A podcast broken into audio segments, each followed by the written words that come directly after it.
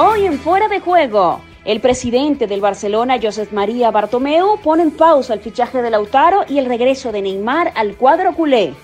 Además, ni Messi ni CR7. Chiro Inmóvil ganó la bota de oro 2020 tras anotar 36 goles en la temporada de la Serie A.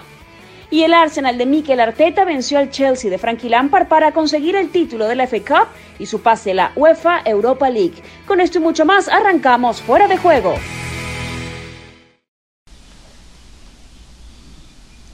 Bienvenidos, está viendo estas caritas, estos eh, ángeles, Alex Pareja, Moisés Llorens y Richard Méndez. El tema es que esa, ah, ese carácter angelical se pierde cuando empiezan a discutir y es lo que nos gusta en Fuera de Juego. Bienvenidos, gracias por acompañarnos porque además eh, pues, hemos visto el fin de semana algunas declaraciones, eh, momentos, el capo canoniere para Chiro Inmóvil, ya por supuesto la bota de oro más que asegurada. Vamos a hablar también del Fútbol Club Barcelona. Y cuando hablamos de Barcelona, ahí vemos en su background a Moisés Llorens.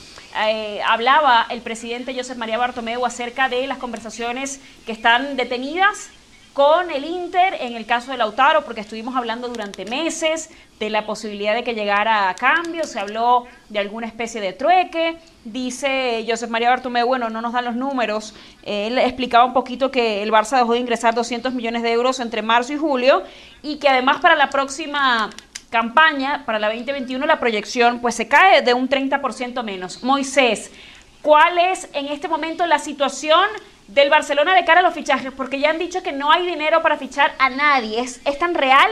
Nadie va a llegar. Hoy había unos chicos también que se unían a la filial, que se anunciaban algunos nombres por ahí, pero de los nombres que hacían falta, no llega entonces ninguno.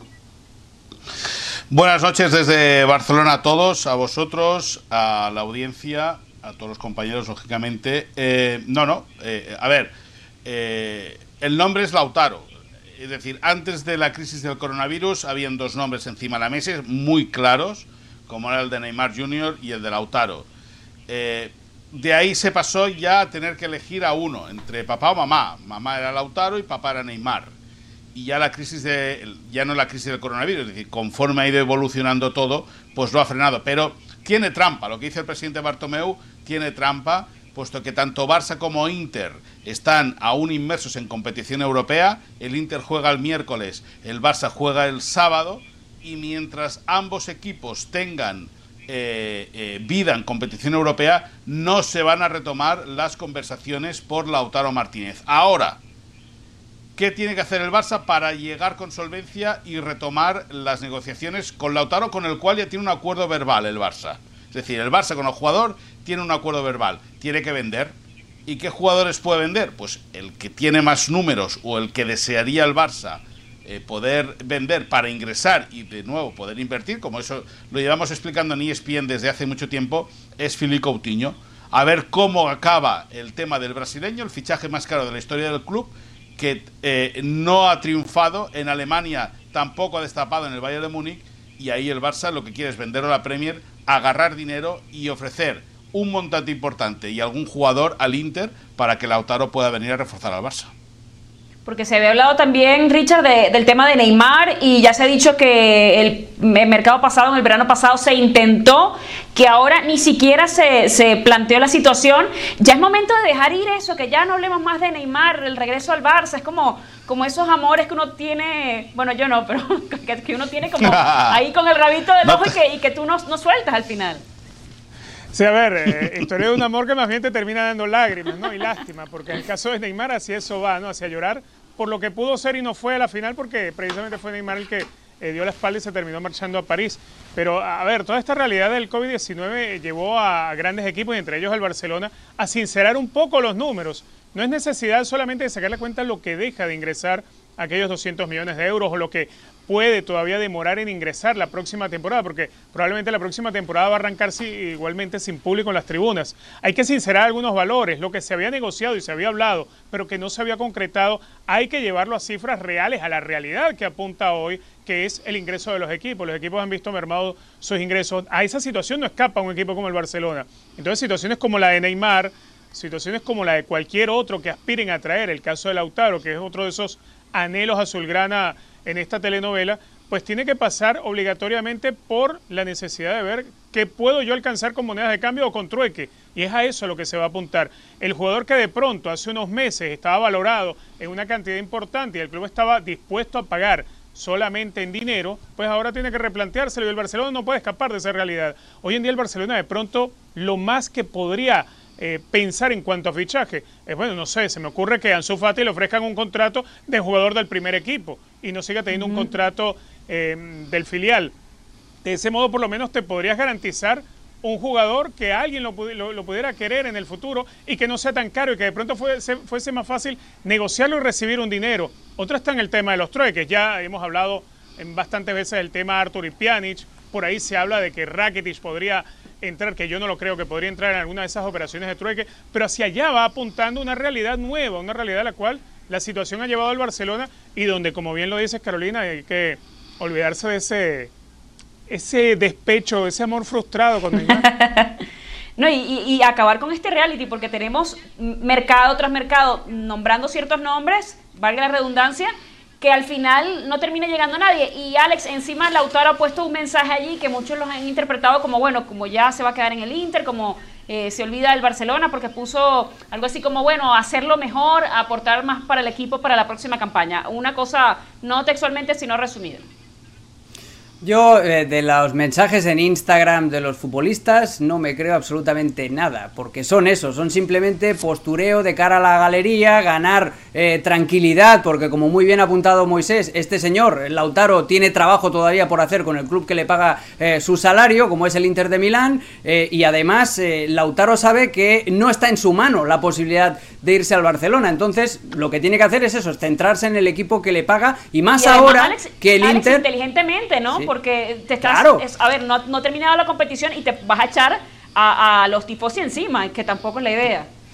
Por supuesto, y más ahora eh, que el, Inter acaba de hacer público que se va a quedar con Alexis Sánchez, que el Manchester United se lo regala a coste cero a cambio de que le asuma la ficha. Fijaos cómo están de, caninos, de, de, de, poco bollantes económicamente los equipos de fútbol. ¿Cómo están? Eh, pues, eh, y eso indica que al Barça no le queda otra, porque el Barça está en una situación mucho peor que la de equipos como el Inter o como el Manchester United, porque el Barça, antes incluso de la pandemia, la pandemia lo ha acabado de rematar, pero antes incluso de la pandemia ya estaba intentando maquillar unos números que daban pérdidas. Acordaos de la operación con Siles el Nieto el año pasado, las ventas de apresuradas de Carlas Pérez a la Roma, etcétera, etcétera. Estoy de acuerdo que la pandemia lo, lo ha acabado de empeorar, pero que la gestión deportiva y económica de la directiva del Barcelona ya era muy deficiente antes de la pandemia, eso se evidente. Yo agradezco la sinceridad del presidente Bartumeu para no tener que estar dándole vueltas otra vez al nombre de Neymar. Gracias, muchísimas gracias por eso. Pero eh, lo que decíamos hoy, está mamá y está Lautaro, y de Lautaro vamos a seguir hablando porque el Barça le va a ofrecer todo lo que pueda sacar por Coutinho y luego el pack de jugadores, esos Semedos, esos Juniors, todos esos futbolistas que de otra manera se quedarían en el Barça porque no van a encontrar comprador. Muy. Eh, Carolina, yo sí, en relación a lo que decía Alex ahora, eh, Carlas Pérez lo iban a vender sí o sí porque ya entraba en el ejercicio económico de esta temporada, por lo tanto sumaba para eh, que, al final el montante que tienen que conseguir con Arthur, que es... Sí, muy, pero para traer a Trincao por 35. Para traer a Trincao por 35 dejaron ir a Carlas Pérez. No, no, hablemoslo todo, hablemoslo todo. No, sí, pero escúchame una cosa, pero Trincao por 35 millones de euros, y yo no defiendo a nadie, pero está considerado el mejor sub-23 de Europa a día de hoy. Por lo tanto, alguna Me parece muy bien. han hecho. También han firmado, también han firmado a Pedri, eh, un jugador de la Unión Deportiva ese sí. por 5 millones de euros. Ese sí. Bueno, ese sí, pero, ese sí. Pero, además Pedri se va, se va a préstamo, ¿no? Eh, tengo entendido, ¿no? Bueno o bueno, o los técnicos quieren verlo en el primer equipo, a él y a Trincao, para luego decir si se va a una cesión. Pedri como mínimo tiene que ir a un equipo de segunda división y Trincao lo que sí que quiere es que se quede en el primer, en el primer equipo. Ahora, dicho todo esto, dicho todo esto, yo creo que el culebrón con Neymar no ha acabado, ¿eh? Es decir, o renueva. ¿Estás seguro que no ha acabado? Por favor. No, no, no, no, no. Yo, creo que eso está muerto. Digo esta temporada. No, Richard, esta temporada, esta temporada está enterrado. El tema está muerto. Ahora. Ah, bueno, no dices de cara a la temporada que viene que le quedará un año de contrato. Claro. Correcto. ¿Sabes dónde va a terminar Ojo con Neymar, eso. Moisés? Neymar va a terminar en el Santos, y ya está, volviendo a Brasil, ya está, ya está, ya está. Ya está bueno de Yo- Neymar, Barcelona no yo- necesita estar detrás de Neymar, no necesita eso. Yo, yo creo que a Neymar aún le queda un paso por el Barça.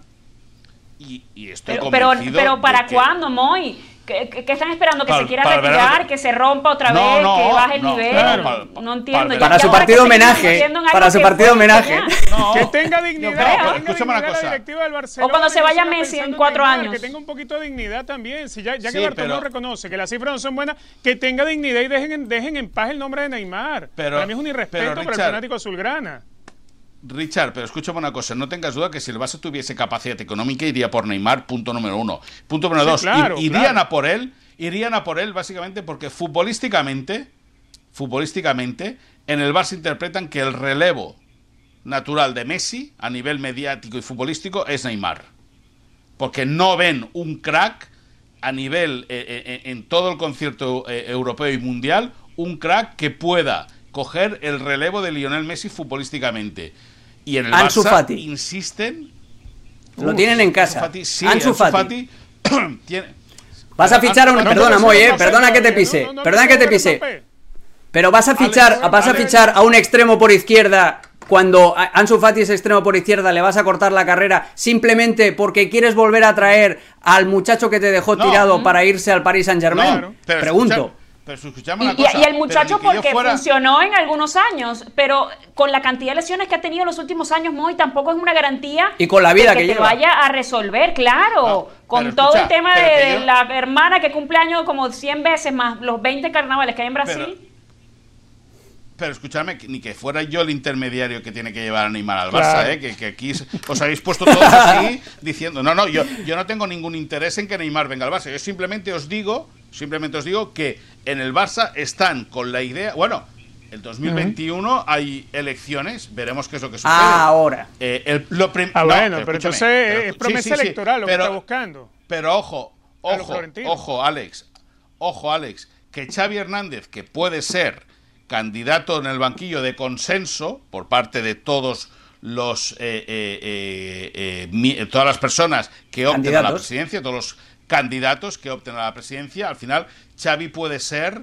eh, un candidato de consenso para el banquillo. Y Xavi lo ha dicho claro, que lo que quiere en el equipo son extremos. Y es verdad que Ansu Fati es un extremo izquierdo de 17 años, que cuando venga, cuando esté Xavi serán 18, pero también hablo de Neymar, y él considera que Neymar es un jugador eh, tremendamente importante en ¿Dónde- la idea futbolística de Xavi No, y- Hernández. y- ¿Dónde vive? ¿Dónde vive? Un momento, un momento. Un, un pequeño A apunte. ver. ¿Dónde vive Xavi Hernández? ¿Quién patrocina a Xavi Hernández? Eh, ¿Quién le paga el sueldo a Xavi Hernández?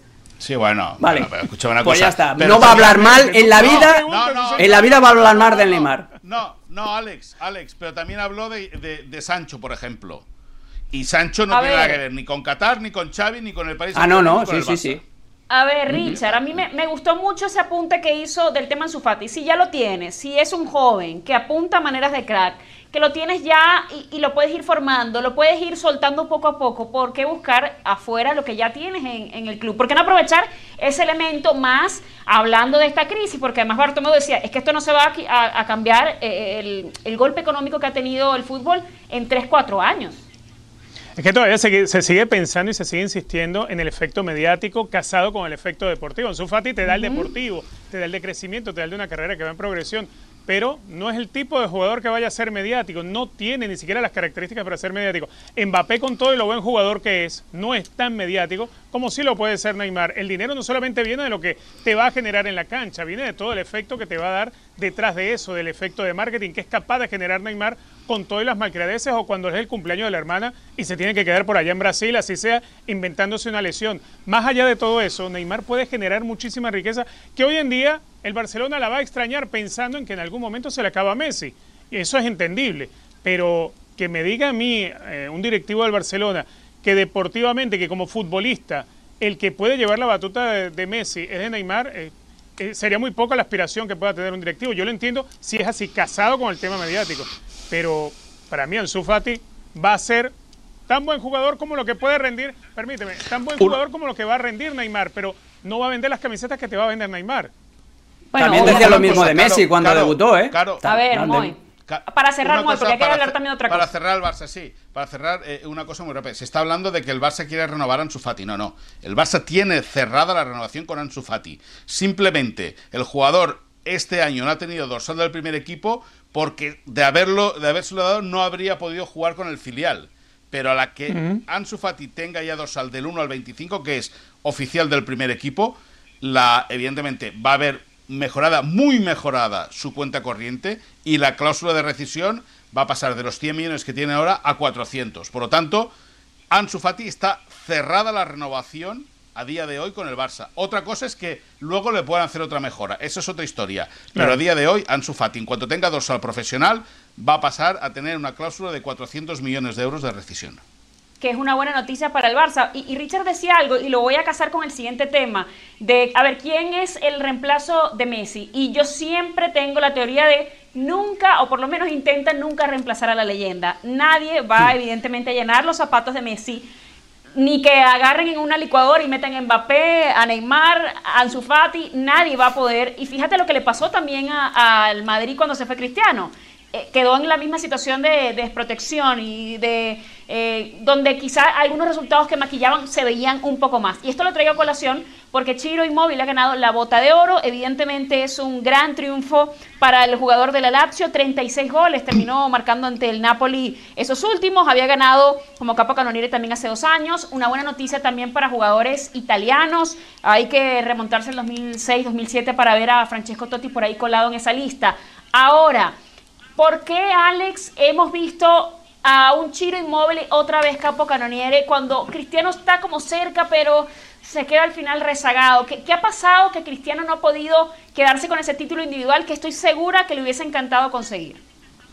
Hombre, yo creo que hay dos motivos. El primero, que el nivel de Chiro Inmóvil ha sido espectacular, que es que estamos hablando de 36 goles, algunos tan bonitos como el que acabamos de ver. Eh, y, eso es, ah, no hay que negárselo a Chiro Inmóvil. Y sobre todo es fruto de su entrenador, al que veíamos aplaudir, de Simone Inzaghi. No es casualidad que Immobile e Inzaghi llegaran a la Lazio en el mismo momento, en el 2016. Eh, Inzaghi prácticamente de rebote fue como manager interino cuando eh, el Lazio quería fichar a Bielsa, si os acordáis. Y el esquema que propone y el estilo de juego que propone el Lazio es ideal para las características de Chiro Immobile, que había fracasado, si os acordáis, en su paso por el Borussia Dortmund y en su paso por el Sevilla. Es decir, eh, Inzaghi le ha proporcionado a Chiro Immobile el ecosistema perfecto para florecer con todo su juego es, culpa de Sarri, de Sarri, de Allegri, de quién es culpa la situación de Cristiano en, la situación de Cristiano yo creo que hay dos, hay dos años, obviamente, para, para, contrastar. El primero no fue tan bueno porque venía de acostumbrarse, de, de, venir de la, Liga Española, de tener un proceso de adaptación lógico y necesario, no solamente él hacia sus compañeros y hacia la Liga, sino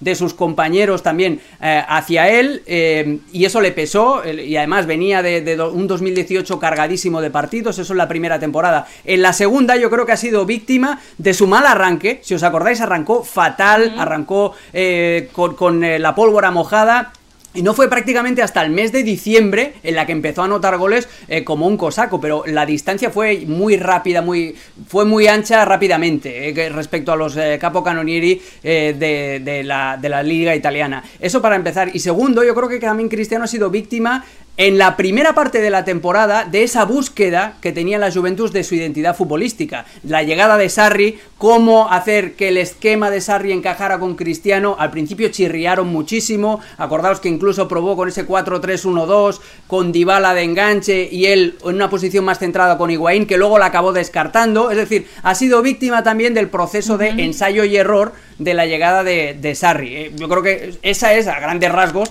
la explicación. Pero ojo, no estoy diciendo que la temporada de Cristiano sea mala, ¿eh? 30 goles a su edad y algunos, algunos estratosféricos como el que le anotó de cabeza a, la Sampdoria eh, tienen un mérito increíble. No, y que se quedó ahí Lewandowski y luego eh, Cristiano en esa búsqueda. Eh, Richard, y, lo que dice Alex es muy cierto da la impresión de que esta Juve, que no es brillante, que vamos a estar claros, que ha, ganado el Scudetto porque se quedó corto el Inter en parte de la campaña, la Lazio se cayó totalmente después de lo que después de la pandemia con el tema de lesiones, con el tema físico y da esa sensación de que está para mí es un pez grande en un estanque pequeño en este momento la Juventus. Un equipo que gana a punta de escudo, gana por lo que he dicho, por quizá la ineficiencia a veces de algunos equipos que no le aguantan el paso también, porque bueno, también tiene mayor profundidad. Y ese tema de que cambió mucho los sistemas y en algún punto jugó con un tridente y en la última parte siento que Dybala consiguió su mejor versión y también estratégicamente, inteligentemente, le dio mm, varias asistencias a Cristiano y me parece que por ahí va también un poquito eh, lo que viene a futuro para el equipo. Sí, a ver, yo creo que los dos mejores socios que ha tenido Cristiano Ronaldo a lo largo de su carrera los encontró en el Real Madrid. En algún momento Mesut Özil lo fue, en otro momento fue Karim Benzema, que Karim Benzema eh, eh, siempre fue, estando Cristiano Ronaldo en la cancha del Madrid, aquella clase de delantero de trabajo sucio, de arrastrar marca, de abrir espacios y de entregar pelotas muy limpias. Ese, ese compañero ideal en ataque no lo encontró Cristiano Ronaldo en la Juventus. Hubo que modificar demasiado y tuvo que adaptarse a Cristiano Ronaldo. Pero esa forma natural de jugar, de aquel entenderse con la mirada y saber que ya el compañero te está haciendo el trabajo sucio, te está desgastando el defensa, te está abriendo el camino, eso no lo encontró en la Juventus. La Juventus juega otra cosa. Cristiano Ronaldo igualmente es un tipo tan capaz y tan inteligente y, que se prepara tanto, porque es verdad, se prepara tanto que termina esta segunda temporada pasando los 30 goles. Eso es fabuloso y si lo vemos el tercero eh, de los goleadores en Europa, mucho más sensacional. Pero también hay que acordarse el esfuerzo que tiene que hacer él para adaptarse a llegar allí. Yo no digo que con esto Cristiano Ronaldo no vuelva a ser eh, máximo goleador eh, ni en Italia o en Europa. Yo creo que igual está para hacerlo porque él por apetito, por deseo, por, por trabajar el doble y el triple lo va a poder conseguir en algún momento. El tema es que Chiro Inmóvil ha tenido una temporada sensacional. Eh, competir con, con, Lewandowski de pronto hubiese sido algo más de lo que uno hubiese esperado porque Lewandowski está en el Bayern Múnich en unas condiciones similares a las cuales está Cristiano Ronaldo dentro de la Juventus, pero que sin duda alguna, más allá de lo que ha sucedido con Cristiano, el mérito de Chiro Inmóvil es tremendo. Ahora, yo, yo creo que es más fácil que Cristiano vuelva a ganar alguna, algún capo canonieri que a que Chiro Inmóvil le repita en Italia. Sí, bueno, pero Chiro Inmóvil igual se ha ganado... Ganó dos, ¿eh? eh Sí, sí, pero yo, estoy hablando de aquí en adelante. Yo no creo que repita este mm. título. Bueno, los 36 goles es, una cifra complicada también de, volver a alcanzar. y uno revisa en 12 temporadas, miras hacia atrás y ves Diego Forlán, Luis Suárez, que han cortado esa racha goleadora, que, que traen Messi, que trae Cristiano estamos en, qué punto de la carrera de ambos, porque bueno, obviamente yo no los doy por acabados, son unos tipos súper talentosos, pero ya les cuestan mucho más las formas, ya uno dice, bueno, hay que se tienen que apoyar un poquito más en el equipo, en el caso de Messi, por ejemplo, esta campaña, que tuvo que dar asistencias, tuvo que sacrificar también esa cuota goleadora para armar juego. No, en, Messi creo que son 23 o 24 goles en liga y 25 goles en liga y 22 asistencias, es decir, ha batido el récord de la, Liga Española. ¿Hasta dónde está? Bueno, pues a Messi hasta donde le llegue el talento, porque lo de Messi es puro talento, y Cristiano hasta donde le llegue su preparación, porque es un, un, reflejo de, de, de, cómo él prepara las cosas. Es decir, la diferencia entre Messi y Cristiano es el, el, talento que tiene Messi y la eficacia o el resultado que consigue Cristiano de, todo, de todo el esfuerzo que hace por intentar estar a la altura. Eh, yo ah, me gustaría, lógicamente, que durase muchos años esa competitividad, porque nunca vamos a ver, o creo que va a ser muy difícil, ver a dos tipos durante 10, 12 años enganchados uno con el otro por ser el mejor. Eh, cuanto más dure, mejor, pero lógicamente el tiempo eh, marchita todo y al final acabará con Messi y con Cristiano, lógicamente. Y, deja tú dos, dos, tipos, dos tipos que están en otro nivel, a nivel histórico, ¿no? Yo creo que hemos sido Em, muy privilegiados de ver a estos dos, a Messi y a Cristiano, jugando en, la misma liga además durante muchos años. Pero bueno, hay que hablar también de la Premier. Y Alex, voy contigo porque Mikel Arteta lo que ha hecho con el Arsenal, siete meses gana la Copa Inglesa y trae ese ADN, esa formación de, Guardiola que por supuesto se empezó a lanzarle flores, a decir que lo que estaba por suceder con el conjunto del Arsenal era algo que había que observar. Y ha hablado además parte de su equipo de esa mentalidad. Yo me quiero enfocar primero en eso, en esa actitud ganadora que le, que le regresa, esa competitividad que le regresa a los Gunners.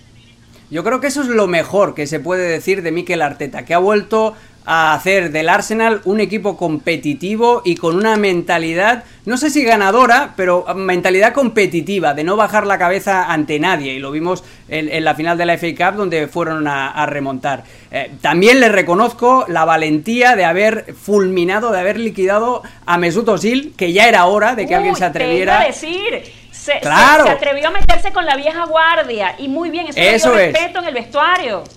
Eso es algo que hizo Guardiola también cuando llegó en su momento al, Barcelona, fulminando, aunque luego lo repescó a Eto y a, Ronaldinho y a Deco. Pero dicho esto, en lo, en lo futbolístico, exacto, en lo futbolístico, Arteta eh, con Guardiola ahora mismo, ahora mismo están a, galaxias de distancia. ¿eh? Yo estaba viendo el Arsenal ayer, incluso puse un tuit porque me aburrí como una ostra durante el partido y estaba frustradísimo por la formación que, utilizó Mikel Arteta. Estoy cansadísimo ya de los eh, entrenadores que utilizan la, táctica de los tres centrales y los dos carrileros y venga, defendámonos 5-4-1, un poquito todos juntitos y salgamos al contragolpe porque tenemos a un Aubameyang que es rapidísimo y además define como los Ángeles. Bueno, hay que reconocerle a Arteta eh, la, inteligencia de adoptar ese rol, pero por favor, no cometamos la imprudencia de emparentar, al menos todavía, futbolísticamente, al Arsenal de Arteta, campeón de Copa, con algún equipo de Pep Guardiola, porque este Arsenal que ganó se parece más al Arsenal de Unai Emery o al Arsenal de la última temporada de Arsène Wenger ¿eh? con los planteamientos, mismo planteamiento defensa de tres, dos carrileros bien juntitos atrás, es lo mismo que hizo Wenger en su último año y es lo mismo que intentó eh, eh Unai Emery. Ahora bien, Arteta tiene quizá un coeficiente intelectual eh, o un coeficiente futbolístico más alto y además tiene esos arrestos de ser el antiguo capitán y de empezar a hacer limpia, que es quizá lo que le faltó a Unai Emery. Pues, Carolina... A ver. No, Carolina, déjame que le diga a, a Alex Pareja eh, y espero que estéis atentos a los tres, yo creo que Mikel Arteta, Mikel Arteta, en el paso de los meses va a sonar como futuro entrenador del Barça, al tiempo. Mm. Al tiempo. por supuesto. Ex canterano del Barça. A ver, ¿tú qué opinas de eso? ¿Te gustaría, Moy? Sobre Xavi Hernández, además. Bueno, es que a Xavi Hernández también se la tiene que ver. Es que Mikel Arteta está entrenando en el Arsenal y es un novato, pero Xavi Hernández ha entrenado a Qatar, ¿eh? Tampoco ha entrenado, eh, eh, ¿qué te diría yo? En, una liga pero de, si, Dan, venía también de asistente y mira lo que pasó con el mm. Madrid. No, no, a ver, bueno, antes, antes, de que, antes de que me digas, antes de que me digas, yo sé, no jugaba bien, pero ganó tres Champions. Y él dice, bueno, no pasa nada, no tiene ningún asterisco al menos. Sí, no, sí y Zidane va a quedar en la historia por haber ganado tres Champions, no por el juego desplegado. Y a mí me da la sensación de que, de que el hincha del Barça, eh, en ese sentido, bueno, pues, pues sí que es. No, le gusta paladear mucho más el fútbol que a lo mejor que al Madrid de Zidane, por ejemplo. Es de morro fino. Es de morro fino.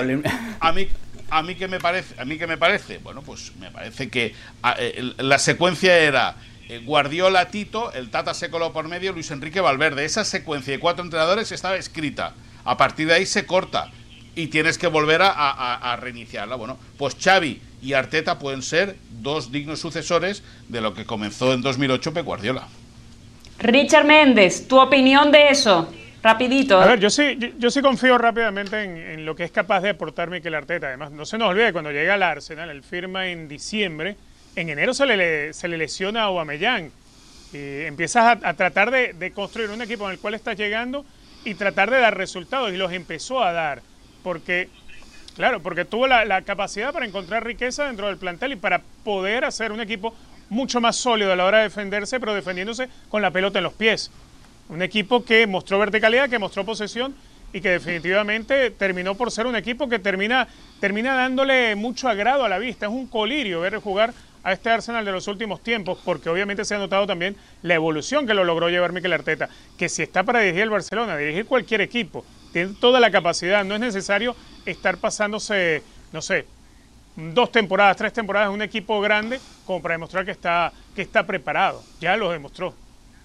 Bueno, eso es una, una buena, un argumento. Eh, por cierto, rapidito para cerrar, eh, y Richard, sigo contigo, el conjunto de los Wolves, bueno, evidentemente tenía que esperar una serie de combinaciones para eh, tener puestos europeos. Eso deja en el aire a Raúl Jiménez.